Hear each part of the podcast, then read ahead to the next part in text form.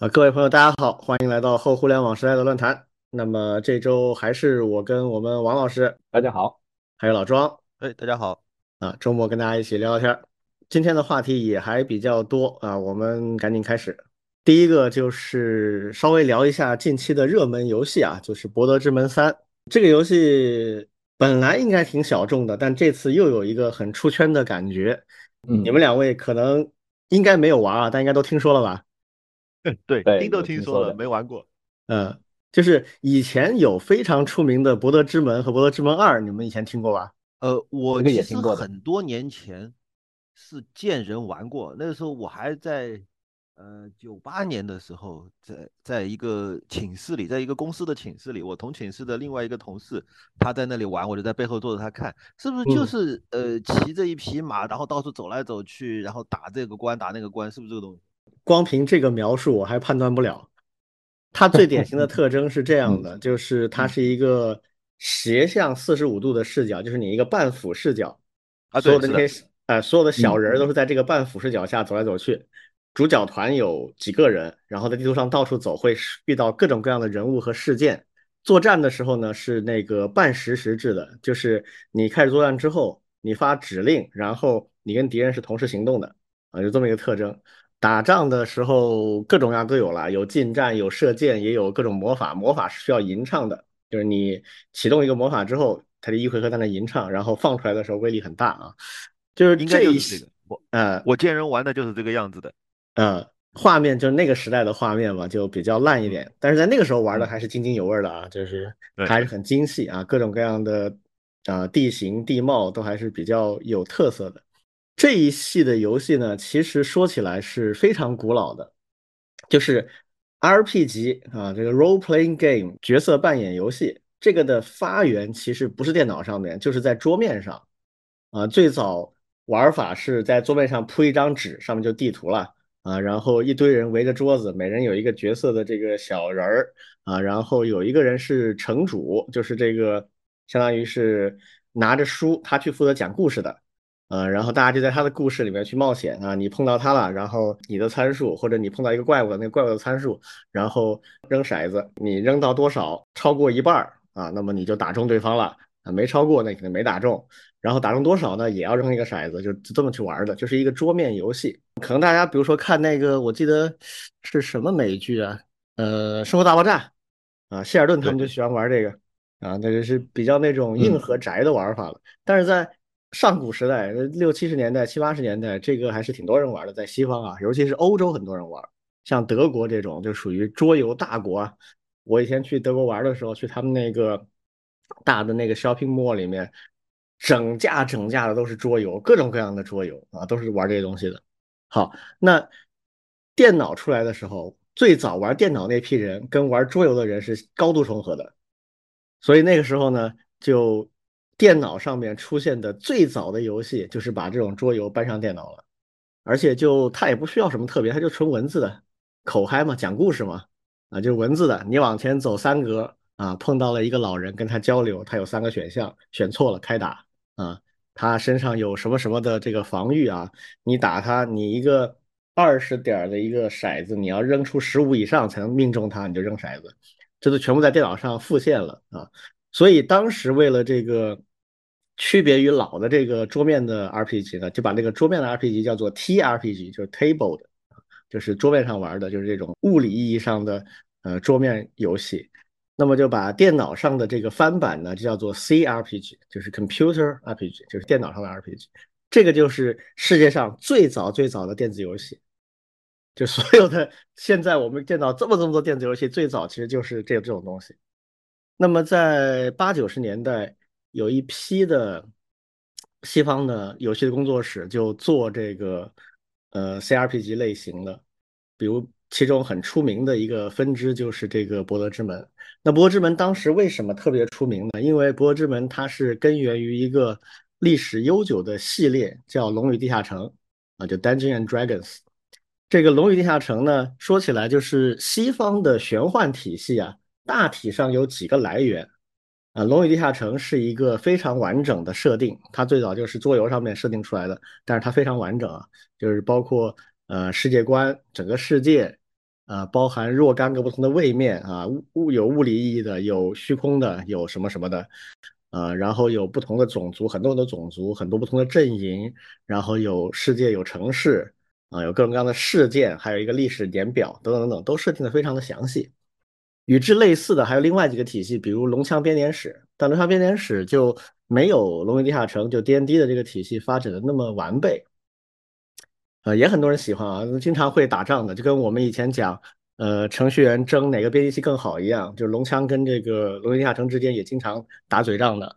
还有一些影响深远的，比如说魔戒，魔戒是跟这两个都不一样，但是也互相都有很多借鉴，魔戒的粉丝也很多啊，这里面也有一些融入。再有后面有一个我个人很喜欢的，就是克苏鲁系列。啊，克苏鲁系列跟这几个又很不一样，这些就构成了西方的玄幻的基本设定集。当时《龙与地下城》这个版权的所属方，他授权给一些游戏公司去做这个游戏。那《波德之门》就是得到 D N D 授权的一个正式的、完全遵照 D N D 规则来设计的一个游戏。那这个游戏距今已经差不多三十年了，我估计。然后终于出了续作，就是这个《博德之门三》。实际上，这个 C R P G 啊，就是这种啊传统的扔骰子的这种 R P G，它已经有很多年就不温不火了。它节奏比较慢啊，门槛也比较高，经常那个系统搞得很复杂。然后扔骰子决定了你几乎所有的事情都有一定概率失败。那也现代玩家也不是特别的喜欢，说实话，呃，现代玩家喜欢那种比较快餐的、节奏很快那种那种游戏。但是最近这几年，其实是 C R P G 是有一个复兴的潮流的。呃，之前做《博德之门》这家的公司叫 Larian，丹麦的一家制作商，他就出了几个系列，什么《神界》《神界原罪》。那这几个系列呢，它虽然不是 D N D 授权，但是很像，它基本上可以理解为是 D N D 规则的一个简化版。拉瑞安自己把它做简化，然后做了这样的一个游戏。他们的游戏的特点就是战斗很有策略性，很有趣味，比 D N D 规则简单很多。然后人物和剧情很丰富，他经常那个地图上都塞了很多的很多的料啊，所以这个拉瑞安就名气就起来了。尤其《神界原罪二》非常成功，那成功之后他就有钱了，有钱他就去找这个 D N D 的版权方，叫威士治啊，就是做这个万智牌的那家公司。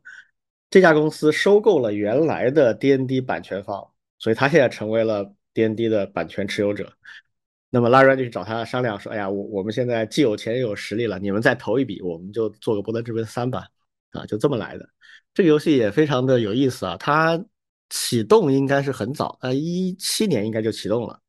然后到二零二零年开始，它就在 Steam 上推出了一个体验版，叫 EA 啊，Early Access，就是提前体验的尝鲜的这样一个版本。那个时候就开始预购了，有很多人就那个时候就买了。就可见这个 IP 它的这个影响力非常大。那时候基本上啥都没有，只有一小部分的内容，就很多人就买了。我就那个时候买的，然后一直提前体验了三年，今年正式发布了。那现在发布以来，它的口碑是非常非常好的。它在 Steam 上面同时玩的人超过了八十万，这个数值在以前好像从来没有哪个 RPG 达到过。啊，一般都是联网的一些游戏，比如说。呃，联网组队射击啊，或者这种类型的才能达到这么高的一个并发值。所以它为什么会复兴呢？我个人猜测啊，就是这种类型本身它还是有它的魅力的，它的玄幻背景、它的故事、它的人物、它复杂的种族和阵营设定，都还是跟现在那些快餐式的游戏还是拉开了差距的。然后这一次呢，拉瑞安做的这个《博德之门三》呢，为什么特别出圈啊？就是他真的是把一些事情做到极致了，就是堆料。这个堆到什么程度啊？我给大家举个例子，它整个游戏基本上是有四章内容啊，四个 chapter，目前只发布了前三个，第四个还在做啊，来不及赶在这个时间发售，所以第四章会晚一点更新。但是前三章是它现在主体的内容。那么我现在一直在玩第一章啊，第一张这张地图大到什么程度呢？就是第一张它包括了地表的一个地图。和地底的一张地图，这两张地图差不多大，地底的小一点啊。然后我现在已经玩了快四十个小时了，就游戏时间将近四十个小时，玩了多少呢？大概把地表的部分玩了三分之一到二分之一左右。天，这个是是 AI 生成的地图吗？不是，怎么会有这么多呢？这是牛逼之处，它完全手搓。哇，是，如果你是 AI 生成的话，那就很有罐头味儿，就像育碧的那些地图很空旷，然后那些人物角色和那些任务都非常的千篇一律。它不是的，它全部是手搓的。就是正常情况下，你第一张第一张就能玩一百小时，基本上就是这种概念。也就是说，它一个游戏第一章就相当于别人一整个游戏一个大游戏的体量，而且里边所有的人物对话，还有那些主线支线任务，啊，城市那些地形，因为它那个地形跟你作战有关系的，不能随便生成的，它是蕴含了很多巧妙的解法，相当于是，就量特别大，而且特别有诚意。所以一下子这个就非常非常的受欢迎。我有好几个朋友都是，像我有一个很好的朋友，他也玩很多游戏，但是他这个 CRPG 他就一直玩不进去。他说他买过好几个，然后开头就玩一阵就玩不下去了。这一次很深入的入坑了，玩的比我还多，就终于是进了这个类型的门了。呃，今年的游戏大作非常多啊，就是因为疫情三年很影响游戏的开发，游戏的开发跟软件开发非常不一样。我们软件其他软件类型的开发，其实疫情远程办公有一些影响，但影响没那么大。但游戏真不是，游戏它里面经常会需要我做了一半就要放到一个主机上去跑，它要去生成动画等等等，是很高计算量的，而且那个数据量也比较大，动不动都是几十 G 这种级别的。它如果远程真的很不方便，所以疫情三年对游戏开发行业是影响很大的。那去年到今年，全球都基本上解封，然后大家都慢慢恢复正常了嘛，所以很多大作就都堆在今年去发售了。今年已经发售的几个大作啊，《最终幻想十六》、《Diablo 暗黑破坏神四》、《博德之门三》，然后马上九月初有一个星空，呃，贝塞斯塔的这个全新的一个 IP，还有就是之前《王国之泪》啊，这个老任的《塞尔达传说》，我们之前也提过一下的。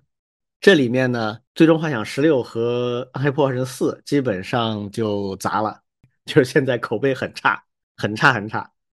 那基本上就没戏了。现在普遍大家认为的《星空》是一个未知数，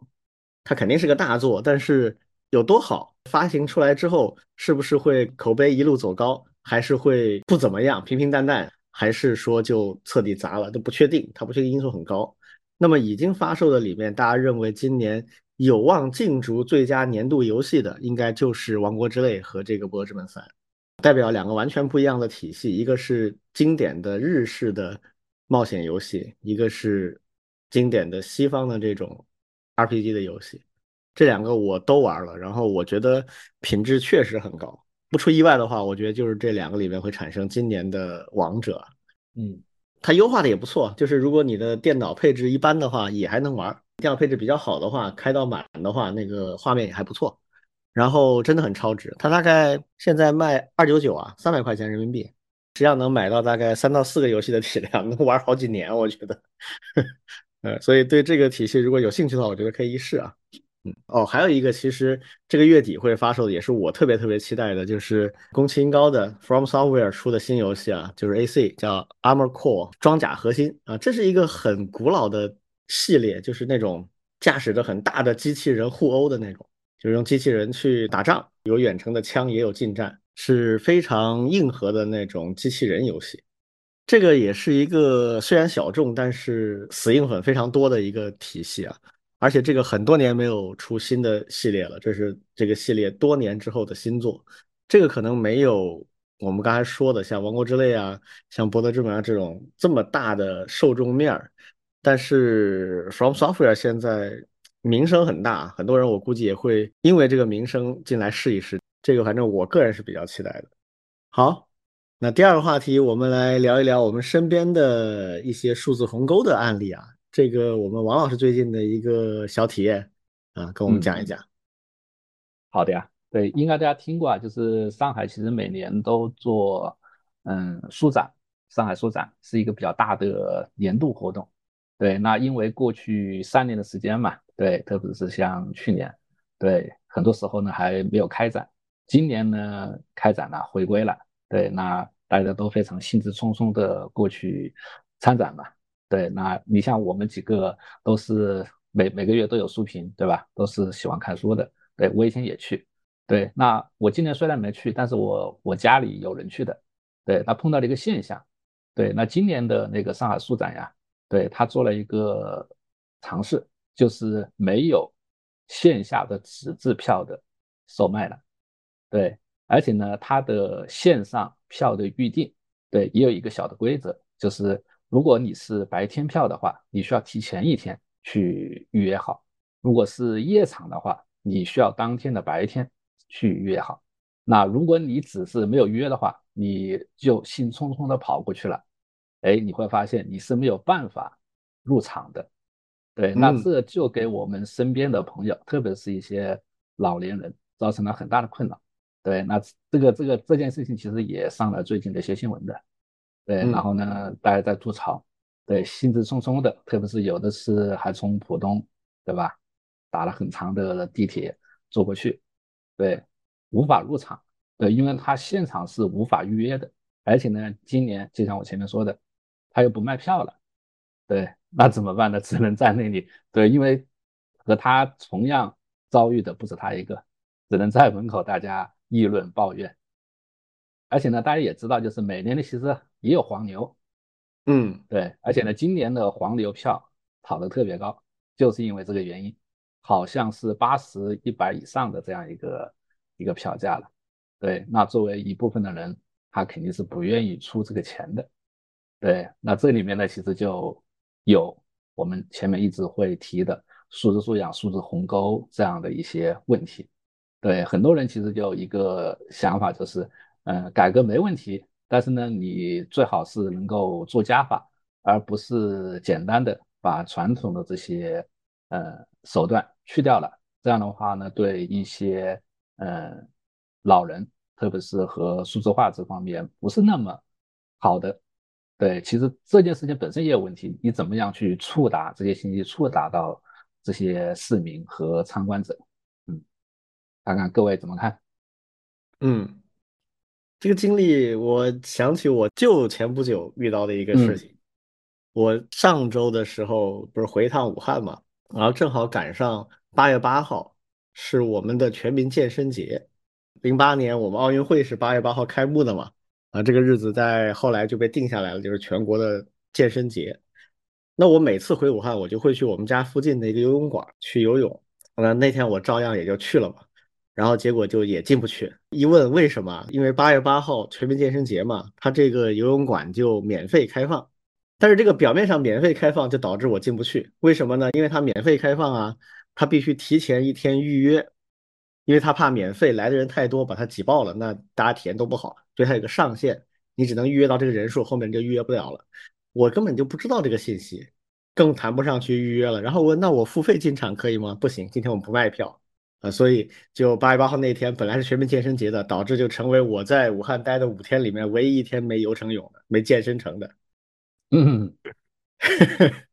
这种事儿吧，我觉得数字化是一方面，另一方面呢，我觉得更多的还是在它整个体系里面没考虑清楚。你比如说像刚才说的这个上海书展，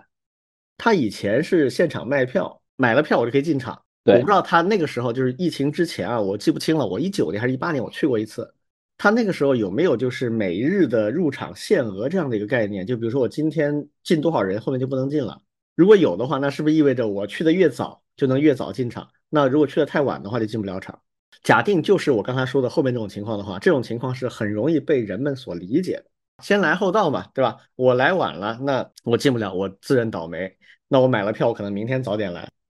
那现在这个问题在哪里呢？现在这个问题是我把这套逻辑搬到线上，可不可以？可以，但是你得想办法怎么告知大家，让所有的人公平的能够知道这件事情。我那个例子也是一样的，就是假设我提前知道有这么回事的话，那我就不会去了嘛。这个问题就像刚才王老师说的，你要做一个改革，要做一个变化的话，那么肯定先做加法是比较可控的。以前的模式都可以，现在我增加一个方便的模式，然后大家都慢慢的开始用方便的模式了，那老的模式自然就没有了。就好像我们现在都习惯于用数字支付的方式，但是我们什么时候禁止过现金支付吗？没有的。是大家主动放弃了现金啊，那以至于现在你去店里面现金买东西，大家都会给你白眼，但是也不能不收啊，这个不收人民币是违法的，嗯，所以这个事儿就还是不够人性化，我觉得就是还是缺乏那种用户思维，没有从用户角度去考虑问题。有点太脱离实际了。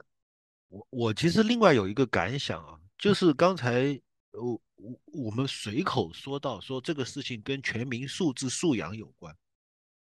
但其实这个背后存在着某种话语的，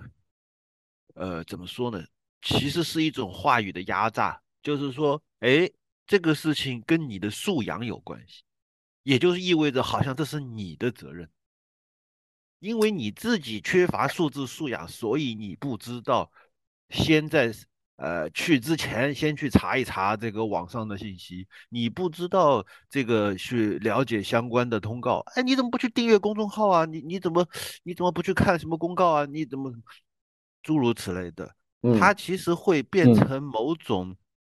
呃责任的转嫁，就是明明是他们是已经是呃受到损害了。就花了钱，浪费了时间，还没有去成的这种，呃，受损的人，但是反而会说，哎，你们的素质素养不行吗？嗯，好像这会有一个问题。那我解释一下，嗯，就是这个本意肯定不是这样。我其实想批评的是组织这个活动的人的素质素养。但是我理解刚才老庄说的这个话，就是老庄说的话，就是就是我我们如果不加以说明的话呢？讲全民数字素养和数字鸿沟啊，就是比较容易让人有你刚才说的这种理解啊。但是说实话，数字素养这个事情，我一直认为啊，首先是提供服务的这一方的数字素养，这个是第一位的。对的，就你的适老性、你的普适性、你的用户思维、你的这个设计本身，它得考虑到你所有的用户。就像我刚才说的，你怎么让大家都提前能够知道这个信息？你要得触达它。既然你准备做数字化的这种解决方案，那你就要考虑触达问题啊，确实是需要补充说明一下，不然大家很多容易会不理解，会觉得说，哎，这个是要提高那些使用者的数字素养吗？那个也确实要，但在这件事情上，我觉得不是关键，关键还是你自己的那个服务是不是 OK。我想补充的就这一点，不然我们一不当心，这个就说错话了哈，这个确实是有这个可能性啊，被大家理解不太一样。嗯，是的，简单的说。数字鸿沟是一个客观存在的东西，这个鸿沟是到处都有的。提供服务的人、接受服务的人都会有这样的鸿沟。如果哪一边很强的话，这都可以解决一些问题。但本质上肯定是抓重点嘛，重点那就是提供服务的。提供服务你做得好，可以省无数人的事儿。那如果是享受服务的某一个人做得好，对其他人都没什么帮助啊。所以肯定是先抓这个提供服务的。就这种事情呢，说实话，身边上还是挺多的。呃，疫情当中就出现过很多次这样的问题，我们当时也吐槽过，比如说集体做核酸的时候的一些安排，健康码的一些问题，这些其实都是应该从顶层先开始改。经过疫情之后呢，我相信很多人会有一些感触，也会有一些收获。但是从现在看到的一些现象，我觉得一窝蜂的上数字化的解决方案做革新，大家在鼓励嘛。我前两天去给国内某大行的数字化的一些骨干上课。我可以体会到大家很大的压力，就是大家都一定要搞数字化，这个成为一种运动啊，一一种趋势。但是明显大家对这个事情的理解是很不一样的，而且有一些就明显那个理解是有问题的。这个真的任重道远啊，这个 需要我们做很多工作才行。下一个，我们来聊一下暑期的电影档啊，今年的暑期电影档现在还没有最后结束啊，但基本上大势已定啊，呃，已经是破纪录的了。就是有史以来票房最高的一个暑假，这个完全可以理解啊。两方面，第一方面是就跟我刚才说游戏一样，电影行业也是受疫情影响非常非常大的，因为那玩意儿没法远程啊。之前我们看那个呃《流浪地球二》的一些采访，还有他们那个制作手记那本书上都讲得很清楚，其实疫情对他们影响非常非常大，呃，大到一些核心设备的进口、安装、调试，呃，小到这个。所有的演职员工的组织，那真的就是运气好，赶在那个疫情没有爆发的中间那半年把该做的事情做了，不然的话，我们今年都看不到《流浪地球二》。所以很多电影憋到今年能够正式发出来了，这是一个方面，就是供给端啊有扎堆的现象，跟游戏一样啊，今年是游戏大年，电影大年。第二就是我们普通的民众们憋了这么长时间，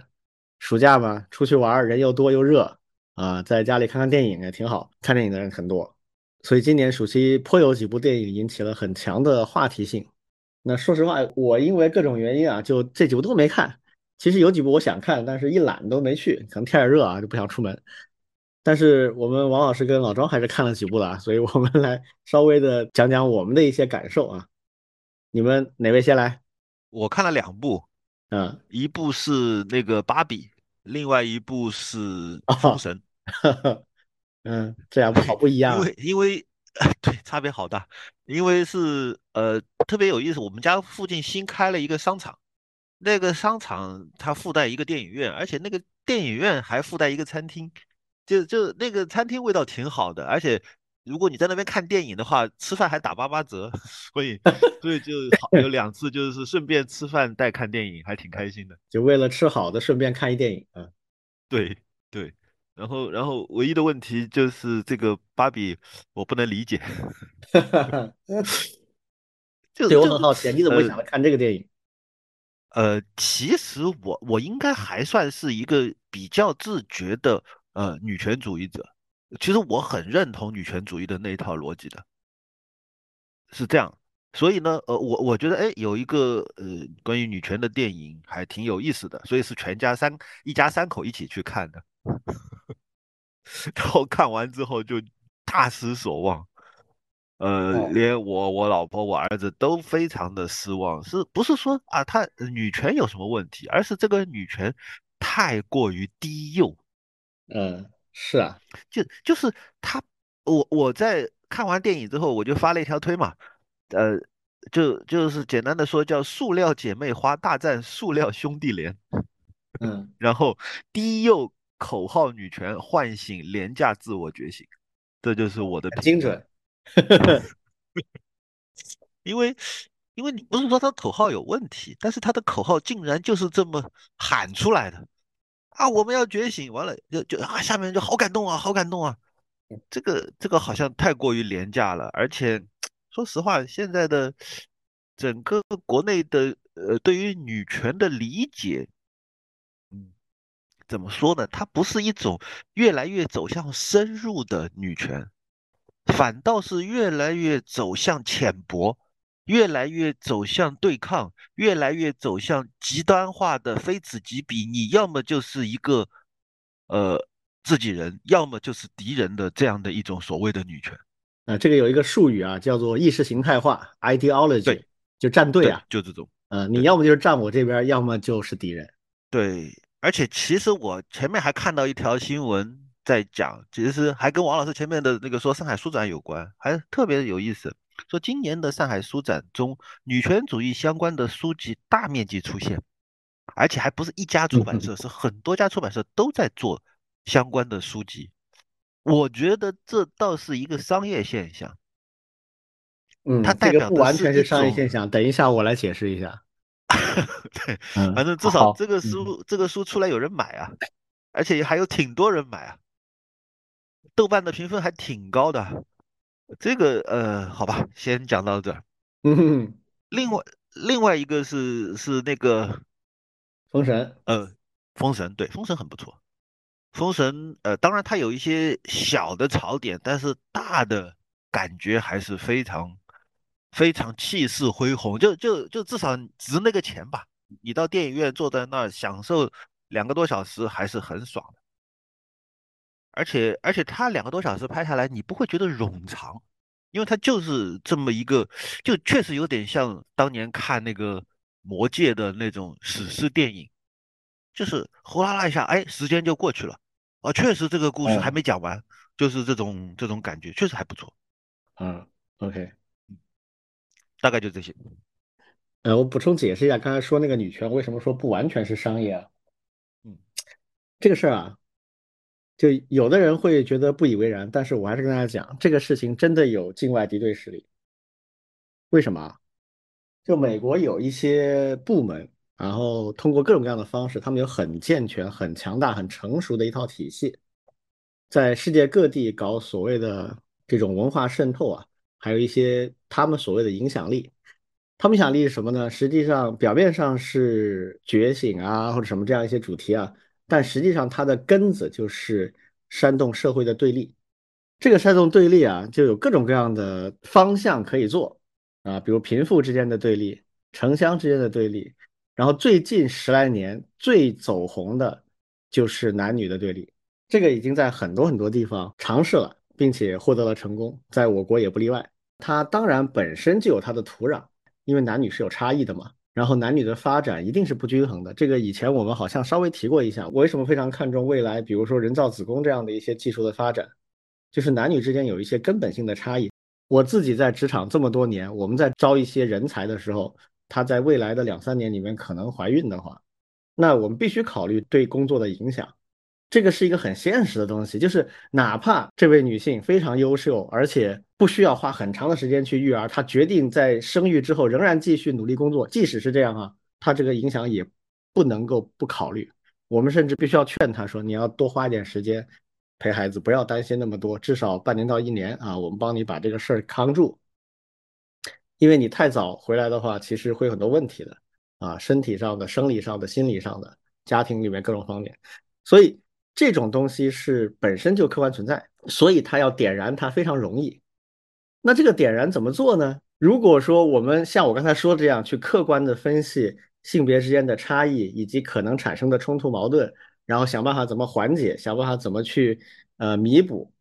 那不就解决问题了吗？那就不会制造出问题吗？那要制造问题怎么办呢？简单化，就把这个本来非常非常复杂的问题，把它变得特别简单化，然后灌输给。那些思考的深度不太够的人，煽动他们去有一些情绪性的反应啊，这个就是现在我们看到的网上的所谓的赛博女权，就是像刚才老庄说的，就是 ideology，就是我们就是站队啊，甚至现在很多极端的，你们去看豆瓣也好，小红书也好，上面有相当多这样的一些例子啊，就只要是男人就有罪，就基本上已经是这个方向了。我在街上走，然后有个男的看我啊。一定是想让我做他的生育机器啊！现在这他们的传统话术，就这样的。然后当然就有很多人会去在这个过程当中去赚取流量啦，赚取名声啦，然后自然而然的就一整套东西都会出来了。就像我刚才说的啊，这种对社会的基本矛盾的煽动和尖锐化是敌人的一种武器啊，他们已经很熟练了。民族的矛盾、性别的矛盾等等等等，其实就从他们国内最拿手的嘛，国内就很多嘛，然后这个就往世界各地去散发，这个是一个已经很确定的东西，啊，只能说就大家相对保持理性吧。王老师呢？我其实没有直接看，是我家人看的。对，特别是那个《长安三万里》啊，这个也是口碑不错啊。对，因为这个有一个特殊的群体嘛，小朋友。嗯。那我们家小朋友看了，因为还是挺贴近他们的学习的场景嘛，因为里面有很多四十多首古诗，对，然后呢，他平时在学校里面上的课，还有课下的一些读物呀，对，包括他背后的一些故事啊，对，当然不不是所有的都是不一定是真实的，对，但是呢，他是以这种喜闻乐见的方式表述出来了。而且呢，它又是一个三 D 动画，对，还是挺受呃大人、小朋友、大大人和小孩去喜欢的，对。但是呢，也出现了一些不太和谐的一些东西，对。其中有一个我我是知道的，就是那个有的小朋友就在现场大声朗诵诗词，啊，这个好像还挺多啊。对的，然后呢，对其他的观众啊，其实还是有一些影响的。对，但是呢，总的来说还是因为他们小朋友之间其实也有这种呃跟风嘛，对，去看，大家都约着一起呃去看，然后呢去讨论，然后呢写小作文，对，包括学校的老师啊，对，也会去做一些鼓励，嗯，挺火的这个。这种其实可不可以考虑搞那种所谓亲子场？嗯，就是家长带孩子来看的，专门有几个那样的场，大家可以在里边放声朗读啊。甚至可以搞这个诗词比赛啊，挺好。是的，嗯，好像我因为没看，但是我看了一些报道，就感觉暑假现在统一下来，大家口碑相对比较好的，一个是《长安三万里》，一个是《封神》。《封神》我觉得是有点低开高走，就刚出来的时候大家有点不太以为然，但是随着时间的推进，看过觉得好的观众、普通人出来说话了，那么口碑就起来了。长安三万里好像一开始就还不错，后面有一些争论，但是总体感觉也都还不错。这个争论里面有一个很典型的，就是很多人批评他不尊重史实。嗯，啊，那个对，那个有一些措辞颇为激烈，尤其是我可以体会到有一些很喜欢李白或者是李白的粉丝啊，我觉得这个电影里面对李白的刻画有点不公平。而另外那个主角高适是吧？他其实在历史上也没有那么的出彩啊，甚至很多人抖了他很多黑料啊，证明这个电影编的不科学啊，厚此薄彼等等。那这个我个人觉得就就有点过了啊，因为这个是电影啊，就像我们看《三国演义》，它也不是史实啊。就为什么大家都很投入，就是觉得很棒？当然，《三国演义》其实也有很多人为曹操叫屈的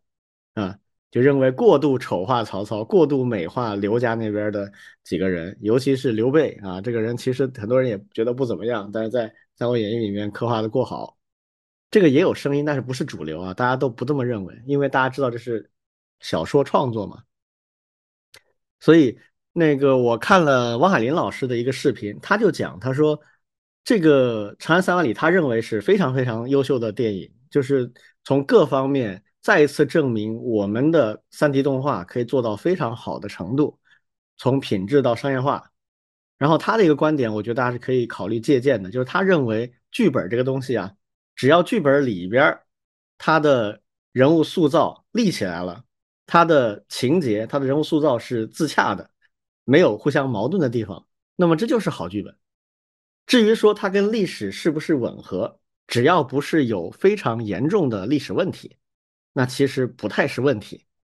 啊，所以我觉得大家看电影的时候，有的时候，当然也可能现在有些人就纯粹是为了博流量了啊，就在那为为喷而喷，这个可能也有啊，所以这个我看到当时有一些吐槽，我都觉得挺荒谬的。好，那我们关于这个就简单的聊这么几句啊，下面我们来讲下一个话题啊，就是关于电脑装机的事情。这个呢？一个是我们的听友群里面啊，前些时有人在问，不知道是孩子还是朋友啊，要上大学了啊，想配一部电脑啊，让群里边的朋友们出出主意，然后大家就在纷纷提出自己的一些呃装机或者是购机的心得啊，这个是一个起因啊，我们想聊聊这个话题。另一方面也正好就是前两天也有一个呃游戏圈的一个算是挺轰动的一个事情，就是。有一个挺资深的一个 UP 主，他平时是专门玩任天堂的游戏的，在任天堂的游戏的这个社区里面名气挺大。他不知道怎么吃错药了还是怎么着，他就 说他要搞一个装机店啊，帮网友们装机。他所谓的装机就是有若干个配置好的套餐，从两千块钱到两万块钱都有啊，五万块钱好像是最高端的四五万块钱，然后你就可以买这个套餐。他的主打的品牌是这样，他说现在装机的这个领域实在是太乱了，呃，骗钱的各种水太深啊，我要来整顿这个行业的风气，所以你们上我这来买，绝对性价比有保证啊，而且绝对不会给你们下那种配置陷阱。所谓配置陷阱，就是一整套配置里面大部分都中规中矩，但是有一两个明显的就不搭啊，明显的弱很多。然后你说这个不行，我增加吧。那一加这个费用就比原来看上去很实惠的价钱一下子高了很多，这叫配置陷阱，就是勾引你上当的那种。这挺好，对吧？结果实际的菜单一出来，几百人下了单，那个三百多个用户下了单，然后就有人出来爆料说这个配置其实一塌糊涂，骗钱，而且也肯定的有配置陷阱，在后面的两天里边就发酵的非常的迅猛。首先是他第二天做了一个直播的解释啊，花了三四个小时在那儿说明，这个说明里面毫无悔意啊，就是嘴硬到底，这影响非常非常差。有人说，基本上把他十年积累的这个 UP 主的信用啊，都一夜之间全部耗光了。这个解释完了之后，翻车之后，第二天的凌晨突然又补了一个小视频道歉退货，然后没有退货的这些呢，呃，免费升级到更高的档。有人算了一下，他这个退货和升档的这个事情啊，至少大概要赔个三四十万吧。就他这个事情最后没赚到钱，口碑全砸，还赔了不少钱。就这给我们的感觉也是这样，就是装机这个行业现在好像确实水很深。所以今天我们想大概的聊一聊这方面的一些想法。我们几个其实都不是这方面的专家，我们只能说说我们面对这些问题的时候是怎么去考虑以及怎么去做的哈。你们两位怎么看？我我很多年前就知道我不懂，所以我都不买组装机。我都只买这个品牌机。啊，当然，哎这也我觉得这肯定不是一个很划算的办法，我不不不见得会划算，肯定是会被厂家坑，但是它至少是被正规的大厂家坑吧，不会被一嗯些莫名其妙的这种所谓的呃 UP 主坑吧，只能是这样想。嗯，正规的品牌机，它其实最大的好处就是保修了，对，就是有比较可靠而且还的不是这个务。，我就说我我花了花了很多年都买的是戴尔，就只买戴尔，就因为戴尔我买了以后，除非它到后面实在是性能不行了，我换机器，中间几乎不坏，都不需要啊修，嗯很多年是这样。嗯，是是当然后面就也就不买戴尔了，但是就是放心啊，不是说保修，而是就主打一个不用修。嗯，不折腾。对，因为我又不会，我我又不懂修电脑这种事情，最好是不要修。呃一旦坏了，我自己就肯定是一头一头汗，我也不知道怎么办，这还还麻烦。嗯 嗯，王老师呢？嗯，这个庄老师和和我和我这边还是挺不一样的。我们那个，对，这让我想起了读书那会儿。对我们那个读书那会儿买电脑是一个技术活，嗯，而且。像计算，对，而且像计算机专业的，对，当时还是九八九九那个时候，它实际上是一个专业，一个专业技能。嗯对，而且像班上的很多寝室的，对，装电脑那都是特别爱折腾的。对，而且呢，那个时候还有很多的一些技术，对，从超频呀到一些测试软件呀，对，啊，对，大家呢其实还挺乐、挺快乐的去做这样一些事情，甚至我们有的同学就去电脑城去，呃，打下手，对，去对赚点外快，帮人挺多的去装机，对，而且呢就会出现刚才庄老师不喜欢的事情，装完以后各种兼容性的一些问题，哎，嗯正好，那又是我们能够发挥能力的地方了。对，我们帮你去做一些调试，对，然后呢，去，因为确实是它实际上是一个非常，因为现在电脑城里面，其其实现在也有，对，各种修机器、换里面的零部件，然后呢去优化，对，这个就是，对，那那确实，因为现在装机这件事情其实是越来越少了，更多都是品牌机。对，但是呢，里面也有一个，对，包括我最近这几次买笔记本电脑，也会涉及到一点，对，什么呢？就是现在的品牌笔记本电脑，它都会有一些不同的配置，对吧？低配、中配、高配，嗯，对，特别是存储那一块，嗯。对，那不同容量的存储，它的价格其实是相差很大的，对，那这个时候，哎，一个比较好的做法就是先买一个低配一点的，然后呢去电脑啊自己换一个好的，对，换一个大的，对，嗯包括里面的一些软件，全部给你需要的东西去装好，对，这些都是电脑城里面现在常做的。对，而且呢，现在我感觉大家一个很大的一个趋势就是省事儿、方便。对，不像我们以前还挺愿意去折腾的。对，现在现在包括我自己，其实也也确实希望能够图省心。对，然后呢好用就行。嗯，然后呢，对于游戏玩家这个确实这个群体还是，嗯，现在很多的越来越多的一些呃这种高端机，对，去电脑城还是可以看得到，而且从装备、座椅到机器，对，特别是很酷炫的一些台式机，还有曲面屏这些东西，对，这也是一些一些新的一些一些一些追求了。嗯。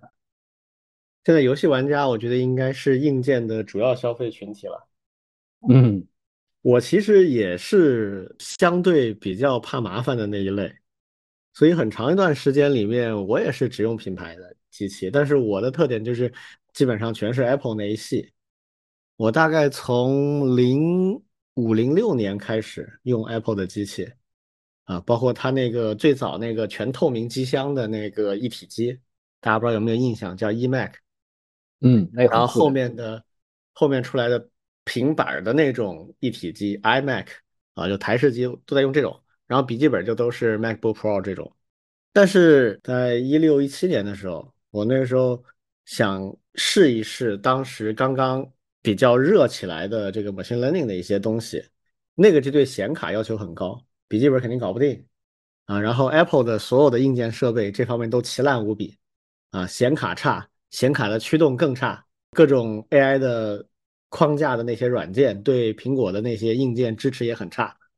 所以就没有选择。那个时候只能自己装一个 PC，然后装 Linux 来跑这些东西。当然，这个理由也只是一部分了，另一部分就是玩游戏嘛，对吧？当然，我在很长一段时间里面，游戏主要依赖于主机，其实也是图省事儿。因为主机像 Xbox 或者 PS 啊，或者任天堂的系列，它最大的优势就是你不用配置，你游戏下下来或者光盘什么放进去就一定能玩，不会出现兼容性问题，也不会死机或者过热或者什么乱七八糟都不会有，它都调好的。啊，至少那个时候是啊，现在不一定啊。最近出了几次主机上的游戏也很糟糕的体验啊，这个先不说了。所以那个时候就游戏主要以主机为主啊，平常工作就是苹果的这一套。但是在最近几年就开始发生变化了，我要跑一些 machine learning 的模型啊或者之类的，这些模型一般它对显卡的要求就是主流显卡中高配置的，然后最好显存越大越好，十二或者十六 G。那这种就基本上自己要定制了。如果你去买品牌机达到这种配置的话，就会亏的非常多，所以我就装了一次机。那个装机的体验，我专门写了一篇 blog 发在我个人的 blog 站点上，就很多年没装了。那我感觉装机比我呃就是大学刚毕业的时候装机器，就像刚才王老师说那些体验相比，真的要好太多了。现在机器装起来真容易，关键是你要做好配置上的一些规划就可以了。但如果你不玩游戏的话，那其实就相对很容易，品牌的那种一体化的那种电脑啊，或者就直接用笔记本都没什么问题。我个人的建议啊，其实就是你能不自己装就不要自己装啊。一种就是品牌的一体化的机器给你全部配好的买回来省事儿，会亏一点钱，但亏的有限，而且通常会比较省心。如果你一定要自己装的话，那么也有一些很简明的途径，比如说我之前帮一个朋友规划的，到京东上去把配件选好。京东现在有很方便的一个装机的工具，这装机的工具就是你可以把关键部件全都选好，然后每个部件可以随时的去跟其他的进行比较，然后去筛选。筛选好了之后，可以做一个整体打包下单。然后打包下单的时候，你可以买一个服务，就是上门装机的服务。这个服务大概也就两三百块钱吧。买了之后的话呢，京东的人就会把配件全部送到对方或者你自己的家里面，然后他有一个专门的人上门来帮你装，全部装好、调试好，啊，包括软件各方面的配置都会做好，当成一面做好。所以这个还是相对来讲会可控一些。啊，去吸引一些 UP 主或者自己的一些就所谓的朋友的话，可能反而会吃亏比较大，就是这么一个概念。配置上呢，现在今天啊，去装 PC 其实比前两年又好了一些，有几个因素。第一个因素是存储这一块儿，就像刚才王老师说的，其实现在存储这一块相对好挑了，以前还要 SSD 跟硬盘之间纠结一下，甚至搞一个混合，现在其实没必要了。现在就是纯 SSD 的解决方案，其实已经比较便宜了啊！只要你不是特别夸张，一 T 两 T 的其实都很便宜了。板上的高速的 SSD 啊，其他的就基本上就是根据你玩不玩游戏，或者需不需要很强大的显卡，从这个开始，这个决定其他所有的一切。你先选定你要用什么显卡，这个就差异很大。像现在三零六零、四零六零这种最主流的性价比显卡，两千多块钱。已经比较便宜，就是你玩游戏的话，这个已经是非常容易的入门级配置了。如果你追求高端的话，什么四零九零之类的，一万多块钱也有。总之，你选定这样的一个配置，然后根据它来配其他就可以了。如果你选的是最高端的显卡，那你就配最高端的 CPU。那这个 CPU 推荐的主板就那么几款，你定一下就可以了。啊，然后相应的你肯定是 SSD 一 T 或者两 T，你看哪个够用。然后这些东西选好之后，把它的额定功率一加就知道你要配一个多大的电源，然后根据这个电源和你的 CPU 和你的显卡，你就知道需要配什么样的散热系统。所以就是你选定显卡之后，接下来就是一个顺理成章的东西。全部选好之后，一个装机单打包，然后去京东或者什么类似的地方去配好，让人帮你装好，其实也还行。这个跟刚才老庄说的整机的方案唯一区别就是事后会有一定的风险，包括单品的质量，包括它的售后服务可能会麻烦一点。不出事儿那就很好，出事儿的话会麻烦一点。就像我这个机器已经用了七年了啊，差不多七年了，今年就开始陆陆续续出点问题。我上次在我们听友群里也跟大家交流过，就是我有一段时间这个机器就开机之后点不亮，屏幕不亮不起来。亮起来之后呢，比如玩游戏或者一些比较重负荷的，玩着玩着突然就黑屏了，重启了，各种麻烦的问题。后来我解决的方案就是把机箱拿起来，发现底部进气口被灰尘堵了，我清理一下。然后因为它点不亮嘛，它经常开机点不亮，那我猜测是显卡的问题嘛，就把显卡拔下来再插上去，啊，后面就全好了，一直到现在没有什么大问题。但是这里面就有潜在风险，因为为什么会有这样的现象呢？很有可能是高温环境下散热不够好啊，导致一些形变或者材质发生变化，最后导致显卡那个金手指，就是那个插口的部分，跟主板插口的部分接触不良。那这种现象以后一定会复现的，因为它是一种物理上的不稳定嘛。但说实话，我这个用了七年了，我觉得已经够本了。我现在只是没法懒得折腾它，所以我的建议就是这样：能不装尽量不装，要装的话呢，找。比较靠谱的人帮你做一个配置单，然后从比较可信的渠道一体化的去解决，否则的话被宰的可能性还是挺高的。我其实最近在犹豫，因为因为这个 AI 的这个东西，我在犹豫是不是我要在自己家里折腾搞一套可以自己玩的一套呃东西，可以可以玩一玩这个 machine learning。但是我又很想，我要不要直接就在网上找一找，就比如说五小时、十小时这种云服务呢？其实我真的想体验那么长时间吗？非得搞一台机器在家里放着？嗯，这是我真正犹豫的点，不是说钱的问题，而是说我到底要不要为这件事情折腾出这么大动静来？嗯，因为云服务也是一个可以选项。其实还是看你用的量啊。如果你用的很频繁的话，云服务不划算。那肯定，频繁当然不好。如果你只是随便玩一下的话，如果你随便玩一下的话，你现在电脑应该就行啊。知道，回头回头我遇到的具体的报错信息，我再找你吧。最近确实在愁这个事情，很奇怪的报错。啊啊，你上次跟我说过，那你那个可能是显存不够。那如果是那种问题的话，那确实没办法，就得换显卡。是啊，所以有条件，我觉得就喜欢折腾这些东西，不论是 AI 的这种模型啊，还是高端游戏的话，还是自己配一个 PC 机是比较好的。但确实就是要承担一定风险啊。好，我们今天最后的一个话题啊，来吐槽一下我们国内的一些不良公司啊。今天我们重点想吐槽两个公司啊，一个是携程，一个是视觉中国，呃，都是近期的新闻热点。那我们先来说携程的事儿啊，携程的事儿是怎么爆出来的呢？就是最近有一个公司的 CTO 啊，这是一个搞网络安全的一个公司，就是行内的很资深的技术人。在微博上怒了啊，这个破口大骂啊，说携程坑他，怎么坑的呢？就是有一天他突然被携程告知他有一笔贷款逾期了，呵 呵逾期未还，那就惊了。我一个堂堂的创业公司的高管，嗯，我怎么会突然欠钱呢？一查啊，有一个一千块钱的贷款啊，逾期未还。呃，这个贷款怎么来的呢？回忆了半天啊，在携程的 app 里面订机票的时候。不知道怎么选了一个贷款，啊后面想起来，其实就是他什么也没干，app 有一些误导性的缺省的选项，已经帮你勾上了，比如说分期付款啦之类的啊，买个一千块钱的机票分期付款，那分期付款就是相当于找携程的金融的部门贷了一笔一千块钱的贷款，把这个机票买了，然后再后续去分期还这个一千块钱贷款，它的本质实际上就是签了这么一个约。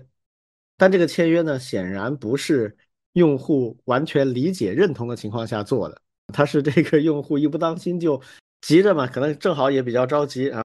订机票选好地点时间啊，下单一二三，怎么还有这么多确认啊？赶紧确认确认确认啊，最后确认完就过了。多数情况是这样，这个我们也不陌生，我们经常会碰到的啊。结果发生了这么一个事情，然后下面马上就有很多很多的回复的帖子。就是我也碰到过这样的情况，我们公司老板也碰到过这样的情况，如何如何的啊？这个事儿看来在国内的各种应用里面还挺普遍，你们怎么看？这不常规操作吗？嗯，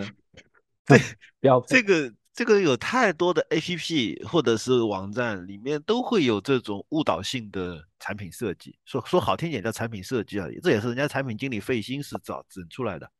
嗯，也也不是说简单的就想让你上钩你就能上钩的，这这也是要也是要道高一尺，魔高一丈，用户也在成长，是吧？很多用户已经上过当之后，现在已经好一点了，必须用更高明的骗术了。对，对，就嗯而且这种这种误导性的东西还还其实出现在很多很多地方，还不光是金融领域了。就比如说啊，这个你嗯在饿了么上面去去买呃订就是外卖，嗯，然后默认的那个优惠选项是不勾的，你都得一定要手工把它勾上，然后才啊能够再便宜几块钱。嗯嗯嗯嗯嗯！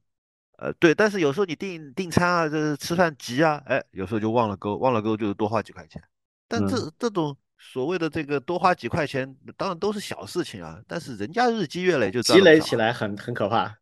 对，就就是利用你忘记点嘛，因为哎，像这种默认选项对你有利的，哎，都是没勾上的，对，对他有利对你不。利的呢，他一定是帮你勾好的，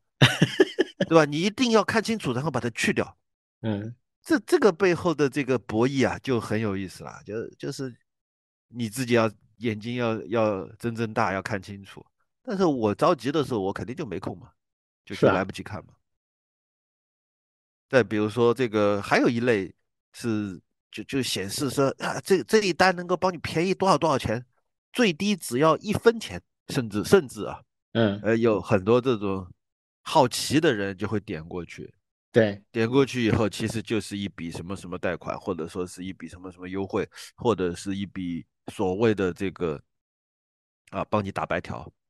都有。啊这这种全是诱导性的，而且而且这种诱导性的呢，就就很很常见的情况就是，哎，我已经尽到告知义务了，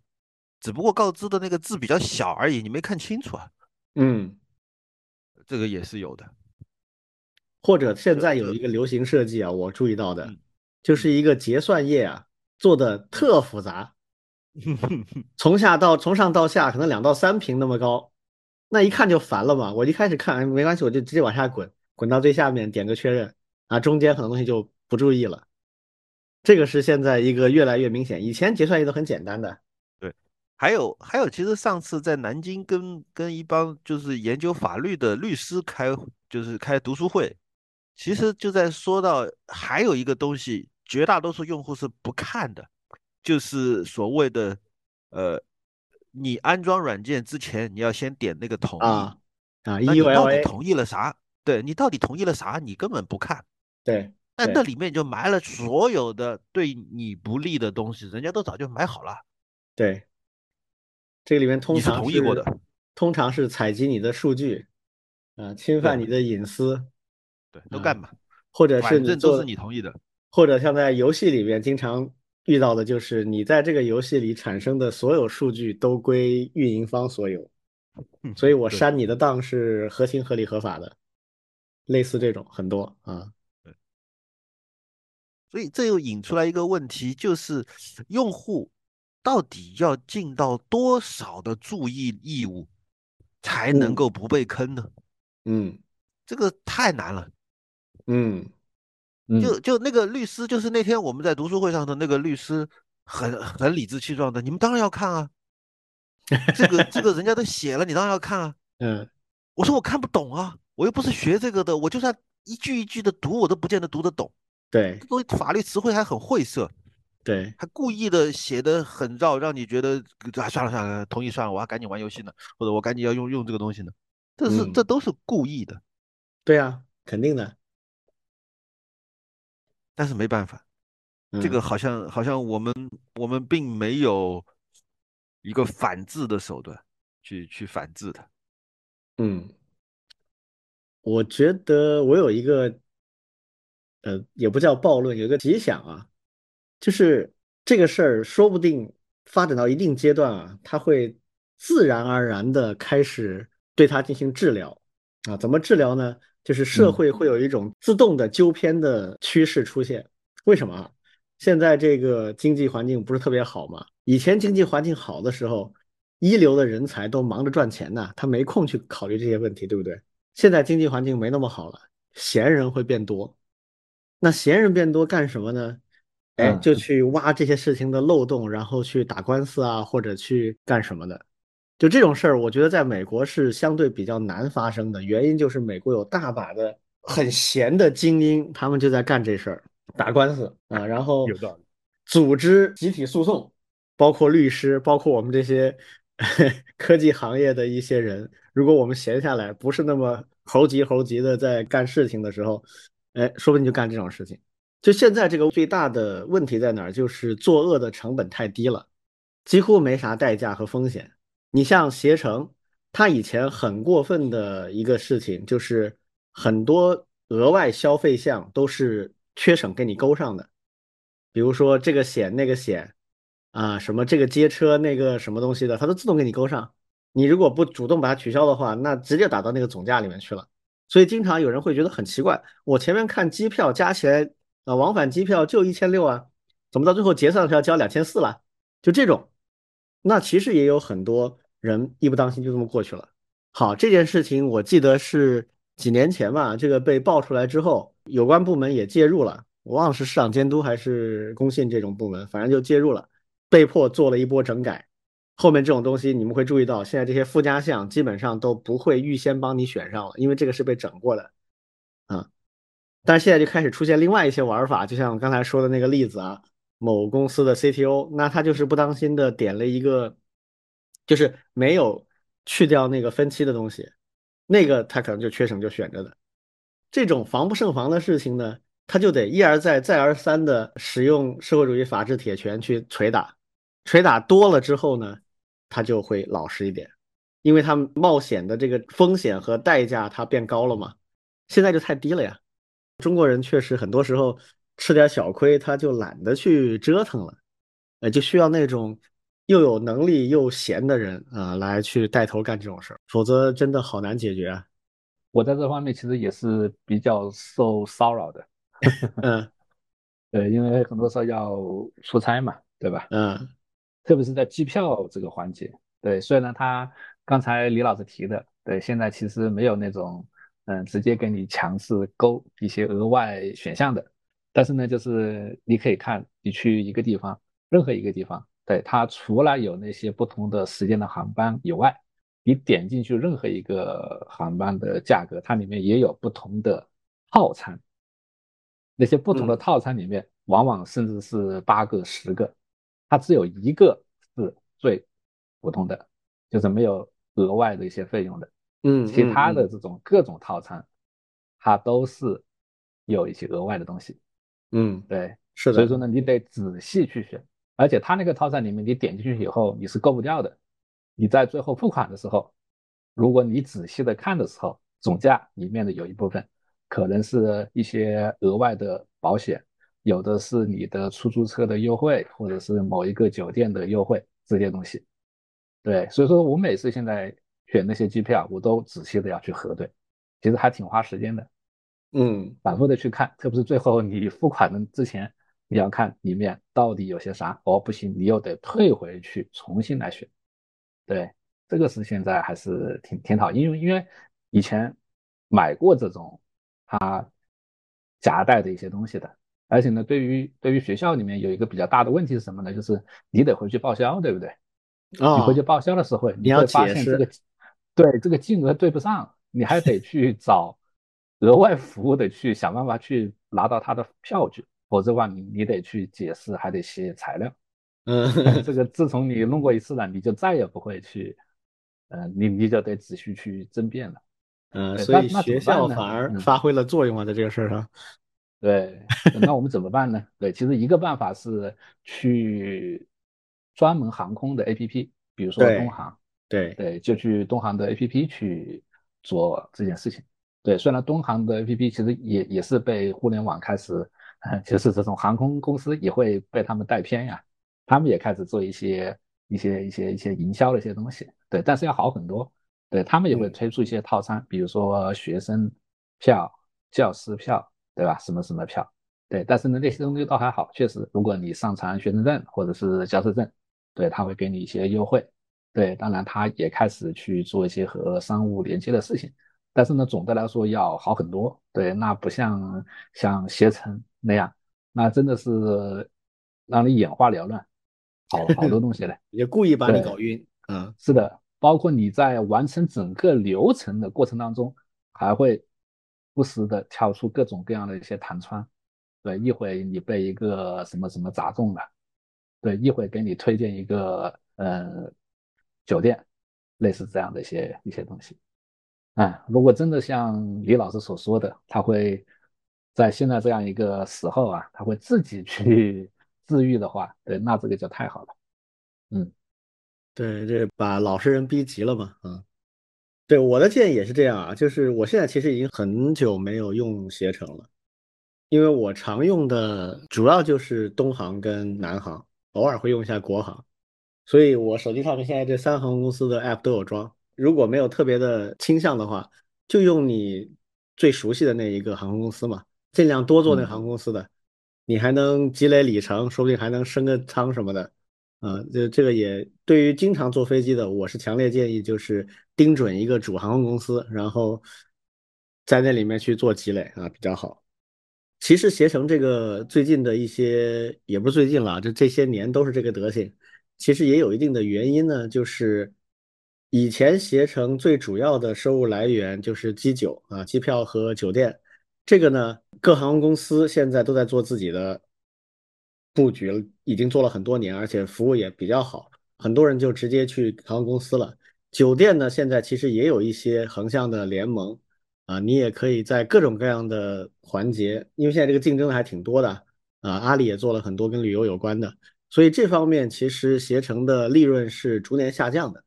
所以携程现在主要的收入，它还是希望能够发展定制旅游方面的一些东西，做了很多年，也非常的重视。那基酒这块呢，就有点夕阳产业的感觉，那就捞一票算一票啊，各种上不了台面的事情啊，靠这个来积累它的一些利润，在他的角度来讲是一个合理的趋势。那对于我们来说，简单的办法就是不用它嘛，最简单就这个。啊，如果你真的想较真儿，那就去告他，我觉得都是可以的。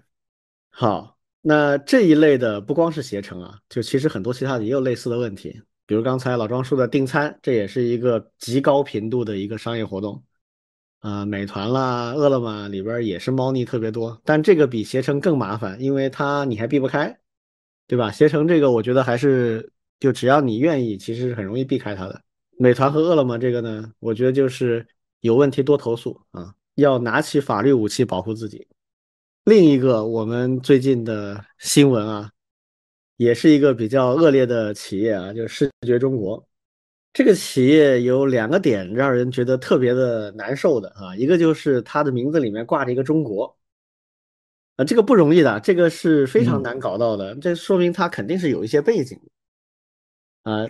而且它被锤了好几次，之前被央视锤，啊，被这个共青团中央锤，共青团中央锤他什么呢？他号称国旗国徽都是他的这个版权，这呃拿拿这些图片去找共青团中央要要钱啊，结果被锤，就这么锤法，居然他还活得好好的啊！之前治理了一次，几乎就没什么动静，不由得让人猜想他怎么这么有生命力呢？所以这两点让人觉得很难受啊。那这一次又来了，这一次是一个个人。啊，他拿这些照片去做侵权的索赔啊，张口就要一大笔钱，呃，大几万还是十几万啊？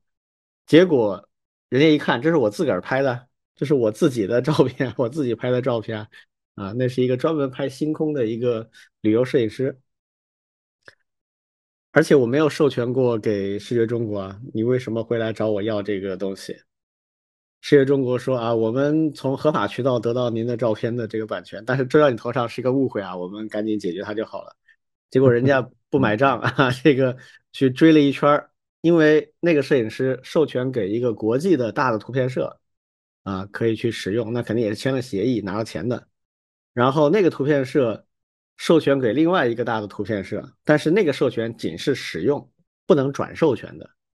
啊，这个都是协议里面写的清清楚楚的，就是我的我拥有版权的作品授权给你使用，然后你可以转授权给其他人使用，但是不能转授权给其他人再去转授权，就你最多分包一道，你不能变成二房东、三房东、四房东，不可以。查了一圈，就发现世界中国其实根本就没有这个照片的版权，甚至连使用权都没有，更不用说你还去追究别人的版权问题去要钱。就世界中国，在我看来，实际上以前我们有一个词儿啊，叫专利流氓啊，就 patent scam，就是拿着很多专利去敲别人的竹杠。以此为盈利模式的，专门有这样一类公司。那世界中国是什么呢？就是叫什么叫 image scam，就是 图像版权的流氓。我以前待的公司两家都碰到过世界中国的这个诉讼，就直接律师函发过来说，你们他们都很完善的一套手段啊，在你的网站或者 app 上取证啊，这什么什么图片，这个图片是我们的图库里边的，不拉不拉不拉。然后我们当时有一个。呃，很资深的一个设计总监，他在这个行业里面很多年，也很熟悉。就是说，你说我侵权图片这么多，对吧？我们来一幅一幅对，哪些是真的你有版权侵权的？最后核查下来，就百分之二三十是真的有问题的。他可能索赔你是八十万、一百万，最后可能我们就给他十几万就完了。然后后面我们就自己内部整顿嘛，就是就都不用。我们既然付了钱给你买你的一个每年的服务啊，那么。我们就用你图库里面的，或者我们就完全使用无版权的那些照片。那今天就更容易了，今天有 AIGC 对吧？我们可以需要什么就让 AI 帮我们画一幅，我们自己就去用了呗。我觉得各大厂商应该发起一个运动，就是去这种不合理的资源，把它全拿掉啊！就像以前我们的厂商掀起过一波的去 Oracle。啊，去 SQL Server 这样的一一波潮流，全部改成开源的、我们可控的知识产权的软件，就是设计师的领域需要也来一波这样的事儿啊，这是我个人的观点，你们怎么看？有意思，我还专门去查了一些背景，啊，查到那些新闻其实挺匪夷所思的。第一篇新闻报道是说，这个视觉中国版权索赔模式。呃，屡屡翻车，但是二零二三年上半年，它的净利润暴涨近百分之八十，啊，也就是说，它一直在打官司，一直在靠这个办法来捞钱。对对，主要模式，而且它很成功。我们虽然在批评他口诛笔伐，说啊，这不是一个健康的商业模式，但人家赚的多好，人家虽然有过翻车。但是他又爬回来了。嗯，我在看这个视觉中国历年的这个股价，其实，在二零一九年，就他踢到铁板上，就是惹怒了这个共青团，惹怒了这个央视。当时是说什么？对，央视说什么黑洞的图片也是他的，嗯，什么国旗国徽的图片也是他的。其实当时他甚至是是被停业整顿的，对，从四月份到五月份停了一个月。停了一个月以后，它的股价从最高峰的二十七块、二十八块，一直跌到了六月初的时候只有十六块。嗯，但是接下来又开始涨，对，它又开始涨，涨涨涨，每年涨，每年涨，每年涨。当然有涨有跌了。所以这一次事件出来之后，新闻在欢呼啊，它跌了百分之七，怎么怎么样？其实它现在的股价还不是历史最低点。对。嗯，他到到时候他的年报出来之后，人家利润还是很好啊，股民又不管你道不道德，股民觉得你这这分红或者你的利润率每年都这么好，这是一个很健康的企业，嗯，所以，呃，我我我是觉得，你除非能把他的整个商业模式干掉，否则的话，人家就是靠打官司挣钱，而且。只要一万，他他现到现在为止，好像是有人统计过打了一万多场官司，嗯，那么他的成功率是多少？真正踢到铁板的才有几次？对，剩下的呢？剩下的就像就像上刚才你举的例子，他找你们索赔几百万，最后你们赔了大几十万，但是他也赚了呀。对啊，人家只要拼命的降低每一次打官司的成本，他只需要打一次官司，他只花三千块。就能够从你这边榨十几万，哎，如果是这样的话，这个商业模式非常健康。所以，所以我 我觉得这个是一个还没有解决的问题。第二个就是啊，我舆论啊，大家口诛笔伐，没有干掉它，股市暴跌暴跌回，它还能涨回来，政府监管当初停业整顿都干干过，就也就是说，无论是舆论、市场还是政府监管都没有能够干掉它。对，那到底怎么才能干掉它？产业升级啊！我是，我我觉得就是干掉它就必须要靠产业和技术升级啊，因为因为它这东西政府不可能干掉它的，因为它的本质，它这个旗子立的是没问题的，就保护版权嘛。这东西你你你咋干它？就如果他真的老老实实的哈，他现在这一次为什么翻车？是因为他太贪了，你知道吗？对，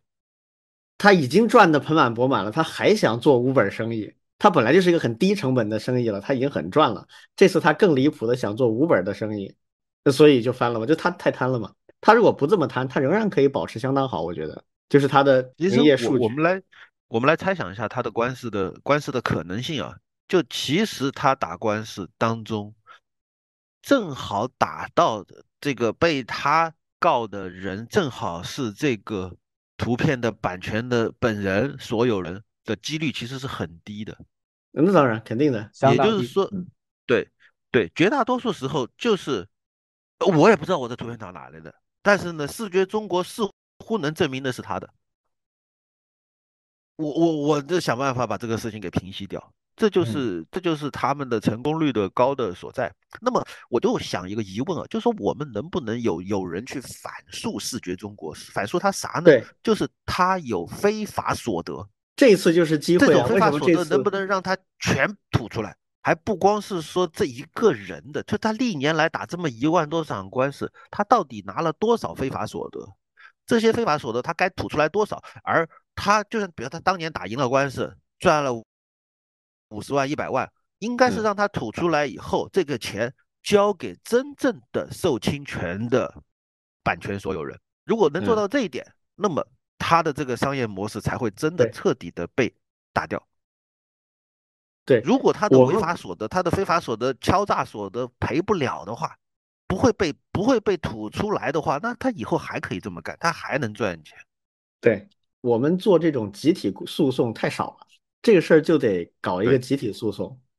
因为这个事情他是要有人去告才行的，它不是公诉案件，除非你有很过硬的证据证明他有刑事犯罪，但这个好像看上去比较难。这更像是民事的，那就得很多去告，一个人告是不够的。比如一个人告，现在这个不痛不痒，但如果有十个、几十个这样的案例的话，或者把他以前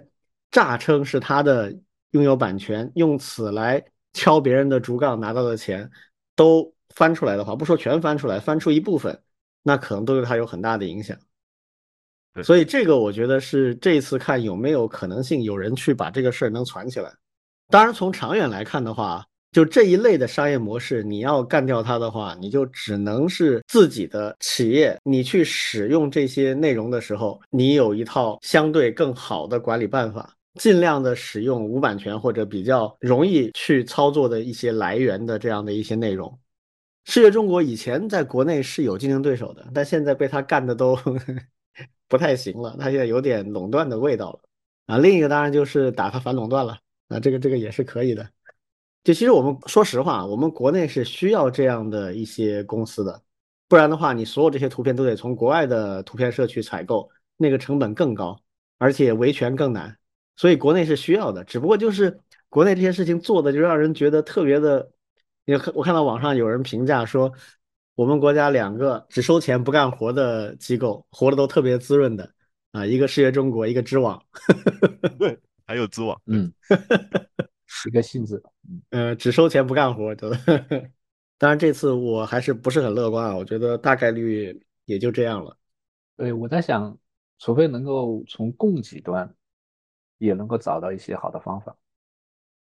对，包括设计师们，对吧？刚才提到的运动，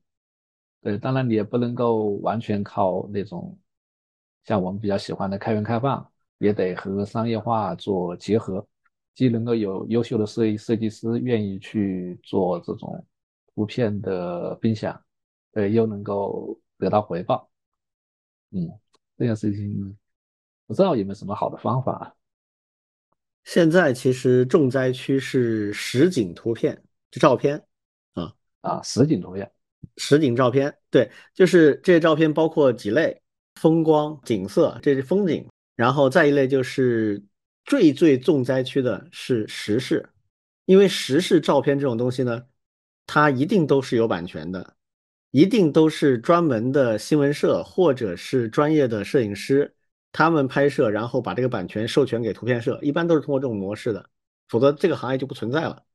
所以体育时事这个是重灾区，那这个重灾区主要是媒体用的多。那媒体这个东西呢，它又不像互联网公司，它有一定的技术储备。那很多媒体其实它也是很重视成本的，而且这方面意识有一段时间也相对薄弱一些。但是现在被打的已经相对老实了哈。这一块的这个要怎么在技术供给上面有一个大的提升，我觉得短期内很难，因为这一类的图片好像没什么别的办法，它唯一合理的就是。有人生产，生产之后有一个市场，在这个市场上可以去销售，就只能是这样。但是问题是，这个市场它本身得规范啊。现在的问题，这个市场本身出问题，负责做这个市场的那个机构在乱搞。嗯，时事这一块的照片相对来讲出问题的概率小一些，他不敢乱搞，就是世界中国不敢乱搞，他该是谁就是谁的，因为这个都是有来头的。都是世界各大新闻社，这个他一般来讲得罪不起，所以现在他可能比较多的搞的呢是那种风景类的，就像这一次出问题的这一个，就是纯风景类，他拍星空啊什么之类这种比较出名的一个摄影师，这一类的照片，我个人认为啊，其实还是有一些空间的。你不论是 AI 啊，还是一些公共的，就是 public domain 啊，公共领域的一些无版权的一些照片，都还是有的。除非你有很高的要求，这次这个就很无厘头啊！就是这哥们因为是自己拍的照片，所以自己发在自己的微信的公众号和微博上面，是不是？视觉中国它反而它是有一些很技术化的手段，自动去扫描网上的这些文章什么的，来发现这些东西。我估计视觉中国除了投法务团队以外，因为那是它核心的生产团队啊，赚钱的，可能还花点精力做这种在网上去到处。呃，搜图片，然后跟自己图库进行比对的这样的自动系统，我估计这个他们应该是有的，应该会有，嗯，有助于业务开展呀。对呀，这是反而就是坏人的数字科技比好人的强啊，这这怎么办？觉得我们去起一个号吧，就是今天视觉中国还活着吗？嗯，每天去发一条。嗯，法律维权啊，技术升级，早日把这种不良的。模式干掉，OK，看看我们还有什么其他要补充吗？没有了，没有了。好，那我们今天就到这里啊，谢谢大家，谢谢大家，嗯，拜拜，嗯，好，拜拜。